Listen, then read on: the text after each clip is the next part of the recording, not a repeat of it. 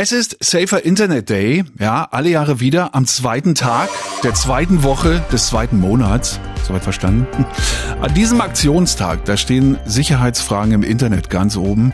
Cyber Grooming zum Beispiel wird da immer mehr zum Thema, was äh, im Grunde nichts anderes ist als die Konfrontation von Kindern mit sexuellen Kontaktaufnahmen und Inhalten.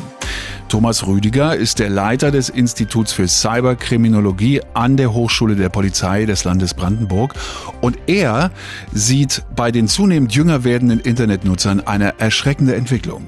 Die Konfrontation von Kindern mit Sexualtätern und Sexualtäterinnen im Netz hat sich noch mehr verstärkt. Eine Studie der Landesmedienanstalt in Nordrhein-Westfalen, die hat zum Beispiel herausgegeben, dass sich die Anzahl der 8- bis 9-Jährigen, die davon berichten können, dass Erwachsene über das Netz an sie herangetreten sind, um Treffen zu organisieren, dass sich das verdoppelt hat von 8% auf 20%. Also jedes fünfte Kind, was 8 bis 9 Jahre alt ist, berichtet von Anbahnungsversuchen von Sexualtätern und Täterinnen Täterinnen im Netz.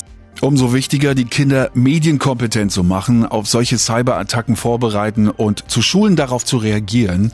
Und noch ein weiterer Trend setzt sich unter den Kindern und Jugendlichen durch. Es ist so, dass in der polizeilichen Kriminalstatistik im letzten Jahr erstmalig die Mehrheit aller Tatverdächtigen bei sogenannten kinderpornografischen Inhalten über das Tatmittel Internet selbst Kinder und Jugendliche waren. Genau genommen waren es 54 Prozent auf Bundesebene.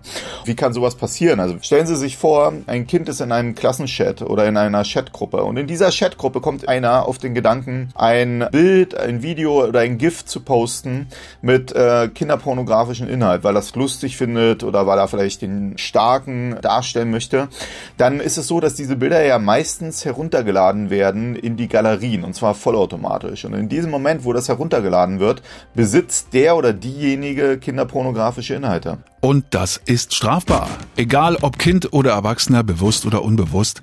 Das A und O im Umgang mit solchen Situationen, Aufklärung, ganz klar. Also vielleicht nutzen Sie den Safer Internet Day heute, um äh, möglicherweise beim Abendbrot mit den Kids mal darüber zu schwatzen.